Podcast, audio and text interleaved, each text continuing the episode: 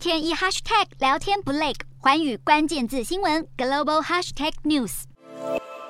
Maybe the military was afraid our plane would get shot down or something like that by the Chinese. I don't know exactly. 美国众议院议长佩洛西八月来台的消息，在这几天传得沸沸扬扬。而佩洛西本人终于在二十一号表态。佩洛西既不证实，也不否认。不过，对于总统拜登表示美国军方认为现在访台不适合，佩洛西也有回应。根据 CNN 报道，美国政府担忧北京当局为了阻止裴洛西访台，会宣布台湾上空为禁航区，进一步升高区域形势。不过，在官方确认前，一切有关行程自然还是充满变数。至于美国总统拜登二十号还声明计划在本月底与中国国家主席习近平对谈，白宫方面表示目前没有可证实或宣布的会议消息。一位不具名的美国官员则是淡化了关税议题在拜习对话中的分量，表示这次通话可能会谈论一系列双边、区域和全球议题。